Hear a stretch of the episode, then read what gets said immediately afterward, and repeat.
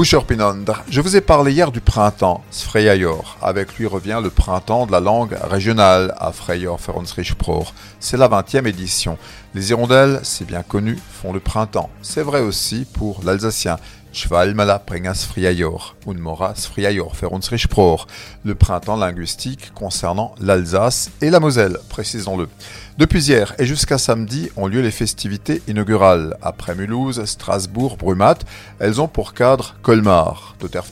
Mora, le Frayeur s'adresse à un large public de tout âge, qu'il soit dialectophone ou non. Ça a commencé par un spectacle pour enfants au musée du jouet et des contes et comptines en Aujourd'hui, on écoutera la conférence de Freddy Raphaël sur le yiddish. Yiddish, voilà un mot qu'on peut écrire de diverses manières, j'en ai compté 8. On l'appelle aussi judéo-alsacien, Yiddish, le yiddish qui est une langue dérivée du Hochdeutsch avec un apport hébreu et slave. Vendredi soir, toujours à Colmar, on aura les flâneries autour des légendes alsaciennes. Et puis samedi soir, la grande soirée de lancement au Avec la cérémonie de remise des Schwelmele ou Schwalmala. On distingue ici ceux et celles qui s'engagent au quotidien pour la langue régionale.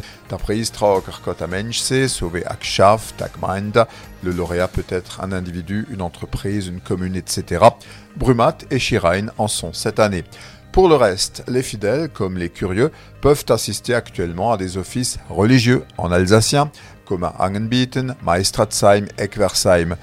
Der versteht ihr Elsassisch.